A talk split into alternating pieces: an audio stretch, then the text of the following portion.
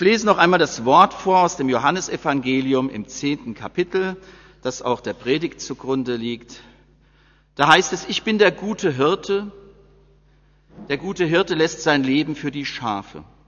Der Mietling, der nicht Hirte ist, dem die Schafe nicht gehören, sieht den Wolf kommen und verlässt die Schafe und flieht. Und der Wolf stürzt sich auf die Schafe und zerstreut sie denn er ist ein Mietling und kümmert sich nicht um die Schafe. Ich bin der gute Hirte und kenne die meinen, und die meinen kennen mich. Wie mich mein Vater kennt, und ich kenne den Vater, und ich lasse mein Leben für die Schafe, und ich habe noch andere Schafe, die sind nicht aus diesem Stall, auch sie muss ich herführen, und sie werden meine Stimme hören, und es wird eine Herde und ein Hirte werden. Lasst uns beten. Lieber Vater im Himmel, wir danken dir für dein heiliges und für dein lebendiges Wort.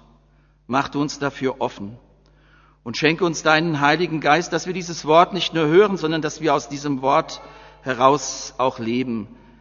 Das bitten wir um Jesu Willen. Amen. Was kann passieren, wenn eine aufgescheuchte Schafherde in Panik gerät und einfach blind in ihr Schicksal rennt. Vor genau zehn Jahren, der eine oder andere wird sich vielleicht daran erinnern, rast ein ICE im Landrückentunnel in der Nähe von Fulda mit über 200 Kilometer in eine Schafherde. Teile des Zuges entgleisen, 30, mindestens 30 tote Schafe, 135 Fahrgäste werden teilweise schwer verletzt. Es ist ein Sachschaden zu beklagen von über 10 Millionen Euro. Ursache für dieses Unglück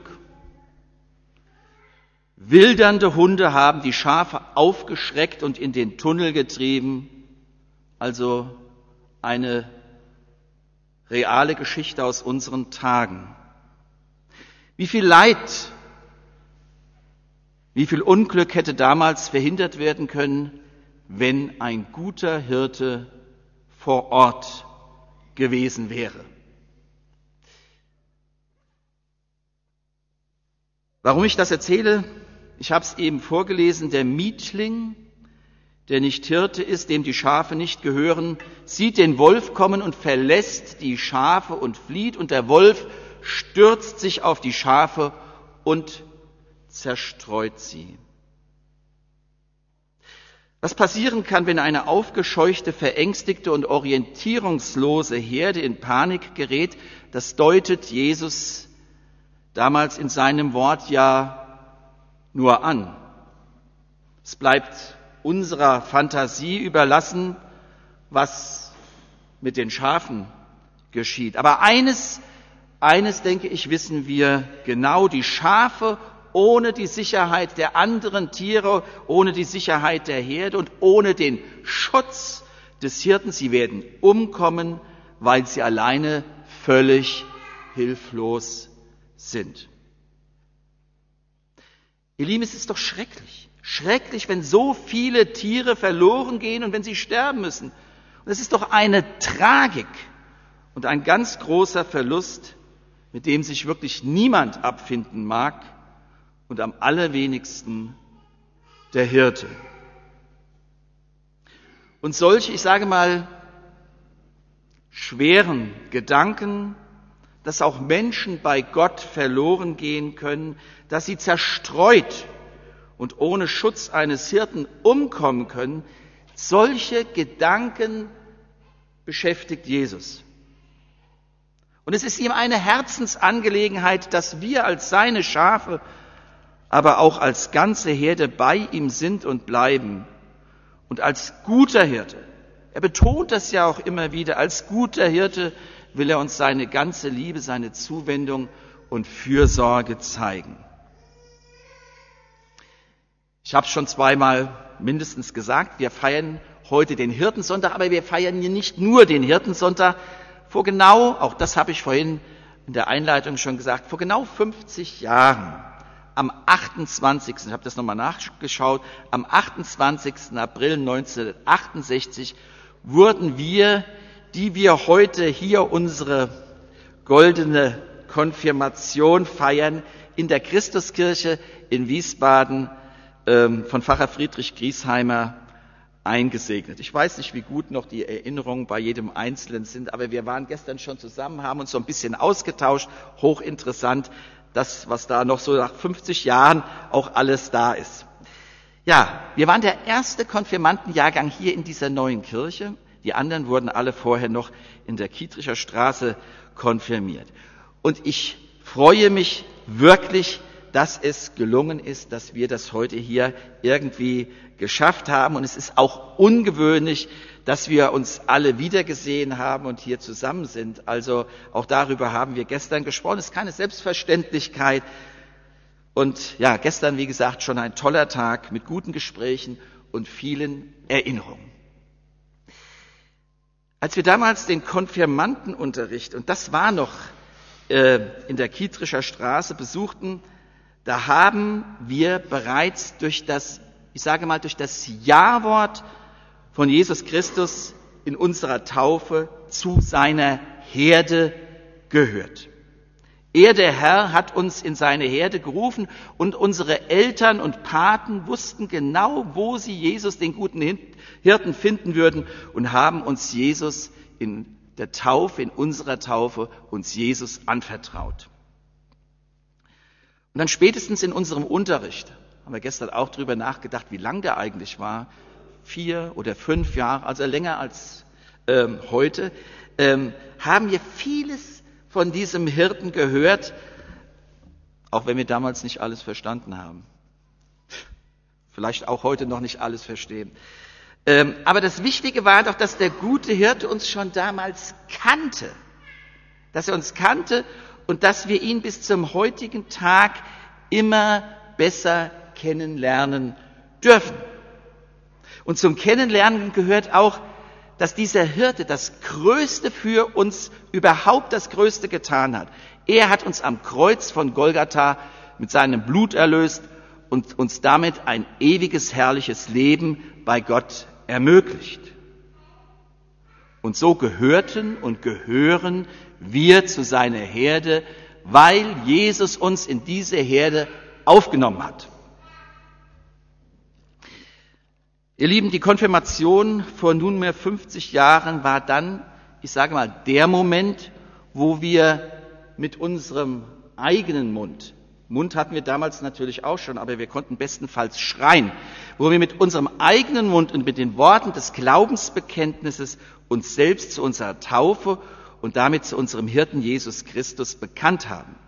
Das feiern wir heute auch in diesem Gottesdienst. Und nochmal, so freue ich mich besonders, dass diese kleine Herde von damals, acht Leute, mag sie auch geografisch, privat, berufsbedingt, berufsbedingt auseinandergerissen worden sein, heute hier in diesem Gottesdienst und an diesem Altar zusammengekommen ist. Es mag zum einen daran liegen, dass wir der einladenden Stimme von Friedhelm Hensel gefolgt sind, aber auch daran, dass wir die Stimme des guten Hirten gehört haben, der uns kennt. Und so freue ich mich und die ganze Herde, denke ich hier auch, also niemand soll sich jetzt irgendwie beleidigt fühlen, wenn ich die Gemeinde als Herde bezeichne, die ganze Gemeinde hier in dieser Christuskirche, das alles sich haben heute rufen lassen und gestern auch schon. Ja, liebe Mitkonfirmanden und Mandinnen sagt man ja heute. Ich weiß nicht, wie bei jedem Einzelnen von euch der Glaubensweg verlaufen ist, auch bei all den anderen Gottesteilnehmern hier in der Kirche. Vielleicht gelingt es ja dem einen oder der anderen, die nicht mehr diesen Kontakt zur Herde haben, die am Rande stehen, die Stimme des guten Hirten wieder neu zu hören, sich finden zu lassen und so Orientierung zu erfahren. Und ich sage mal eins, soweit es an Jesus Christus liegt, ist er bereit, jedem nachzugehen. Und da gibt es ja auch eine tolle Geschichte aus der Bibel, wo er seine ganze Herde alleine lässt, 99 Schafe, um dem einen Schaf hinterherzulaufen. Was hätte alles passieren können mit den 99 Schafen? Um dem einen Schaf hinterherzulaufen und dieses Schaf wieder zu suchen, das sich verlaufen hat und zur Herde zurückzubringen. Lass uns noch einen Augenblick bei dem Predigtwort bleiben. Jesus sagt, dass er der gute Hirte ist, der sein Leben für die Schafe lässt. Dazu auch noch eine ziemlich aktuelle Geschichte. Vor ein paar Wochen hat der französische Gendarme Arnaud Beltrame in Carcassonne sein Leben verloren. Sein eigenes Leben hat er im Austausch für eine Geißel gegeben. Und so etwas ist sehr selten, das ist was ganz Besonderes. Und dieser Gendarm war nicht lebensmüde, überhaupt nicht, er hatte Familie. Er hat uns allen mit seinem Opfer ein großartiges Beispiel für Selbstlosigkeit und Liebe zum Nächsten gegeben. Er hat irdisches Menschenleben gerettet und sein eigenes Leben dabei nicht geschont. Und diese Tat damals hat mich, ich denke, das geht vielleicht, ist auch anderen so gegangen, hat mich sofort an Jesus erinnert. Jesus am Kreuz von Golgatha und hier wurde der Hirte selbst zum Opferlamm, hat sein eigenes Leben für die Sünde der ganzen Welt dahingegeben. Und Paulus schreibt im Römerbrief, Gott aber erweist seine Liebe zu uns darin, dass Christus für uns gestorben ist, als wir noch Sünder waren. Und im Johannesbrief lesen wir an anderer Stelle, siehe das, das Gottes Lamm, das der Welt Sünde trägt. Sollten wir uns nicht jeden Tag darüber freuen, einen solchen Hirten zu haben? Jesus spricht da hier im Johannesevangelium von seinem Hirte sein in diesem Bild, in diesem wunderbaren Bild vom Hirten, das auch heute, ich denke, jeder versteht. Und ich habe ja eben auch hier die Kinder gefragt und sie haben ja auch die richtigen Antworten gegeben. Die Aufgaben eines Hirten von damals und heute, die unterscheiden sich kaum, auch wenn es heute sicherlich nicht mehr so viele Hirten gibt. Der Hirte weidet die Schafe, er sorgt ausreichend für Futter und Wasser, er führt die Schafe gute Wege, er schützt sie vor Angriffen, er hilft bei der Geburt der Lämmer und er schert ihnen auch das Fell.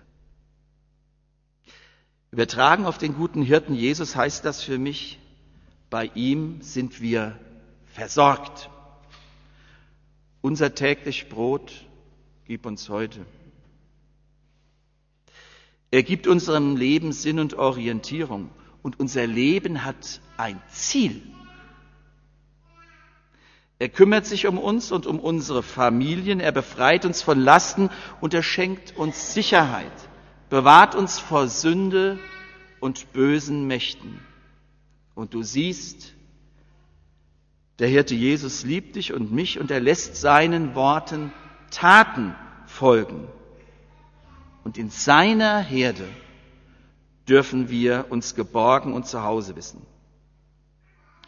Und nun weist Jesus in seinem Hirtenwort auch auf denjenigen hin, der auch ein Hirte ist, dem aber die Hirte, die, die Herde nicht gehört, der seinen Beruf ausübt, weil er dafür Geld bekommt. Und Luther hat dafür diesen Begriff Mietling. Das muss man ja heute jemandem nochmal erklären. Den Begriff Mietling geprägt. Einem Mietling geht es nicht um den Dienst, sondern um den Lohn, es geht ihm um das Geld. Und er wird sich nicht um das Wohl der ihm anvertrauten Schafe kümmern, noch weniger diese in Erbarmen und Liebe pflegen und beschützen. Und bei nahender Gefahr flieht der Mietling und lässt seine Schafe im Stich. Jesus stellt das als eine Tatsache fest. Und ihr Lieben, auf dem Markt der religiösen und weltanschaulichen Möglichkeiten gibt es viele dieser Mietlinge, die uns alles Mögliche und alles Unmögliche versprechen, aber nichts davon halten. Sie nennen sich geistliche Führer und Seelenhirten, haben kein Verantwortungsgefühl Gott gegenüber, noch sind sie von der Liebe zu Christus erfüllt. Sie herrschen in eigener Machtvollkommenheit über die Seelen derjenigen, die sie dann zu wirklich willfährigen, dummen Schafen degradiert haben.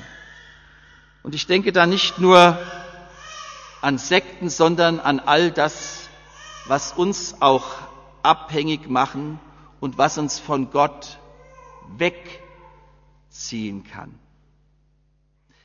Ein letzter Gedanke. Jesus sagt, ich kenne die meinen und die meinen kennen mich. Ich kenne die meinen und die meinen kennen mich. Wenn mich einer kennt, dann gehe ich davon aus, dass ich ihm wichtig bin. Wenn mich einer kennt, hat er zu mir Kontakt aufgenommen oder sich erkundigt, dann möchte er etwas von mir wissen. Er möchte mich, wie wir sagen, kennenlernen, wie ich bin. Und das Ganze wird dann zu einer, oder das kann dann zu einer wunderbaren, besonderen Beziehung werden, wenn ich dann auch noch den anderen kennenlerne. Ihr Lieben, der Glaube, das Vertrauen in Jesus basiert auf der, auf der Beziehung, dass wir einander kennen. Und es trifft ja auch auf die Ehe zu. Ich kann doch nur jemanden heiraten, den ich kenne. Auch meine Beziehung zu Gott kann nur gelingen, wenn ich ihn kenne. Und die, die, Schafe vertrauen ihrem Hirten, weil sie ihn kennen. Die wissen ganz genau, wer ihr Hirte ist. Wo lerne ich den guten Hirten Jesus kennen? Da, wo ich mich mit ihm und wo ich mich mit seinem Wort beschäftige. Und das kann auf unterschiedliche Weise geschehen. Es geschieht aber immer da, wo ich etwas von ihm höre, wo ich etwas von ihm erfahre, wo ich etwas über ihn lese. Und da ist die Bibel, die Heilige Schrift, das geeignetste Medium überhaupt. Jesus sagt, sie werden meine Stimme hören und es wird eine Herde und es wird ein Hirte werden. Und das ist eine großartige Verheißung, die wir heute schon haben. Und das ist kein frommer Wunsch.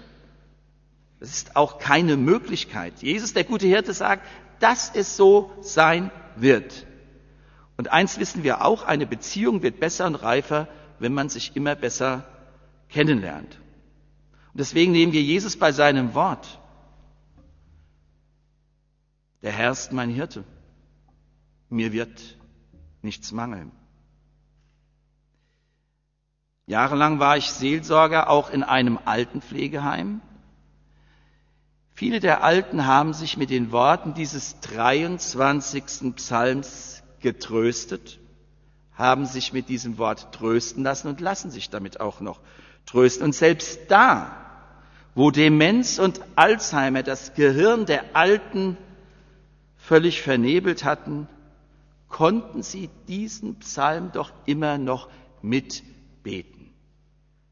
Und ob ich schon wanderte im finstern Tal, fürchte ich kein Unglück, denn du bist bei mir. Amen.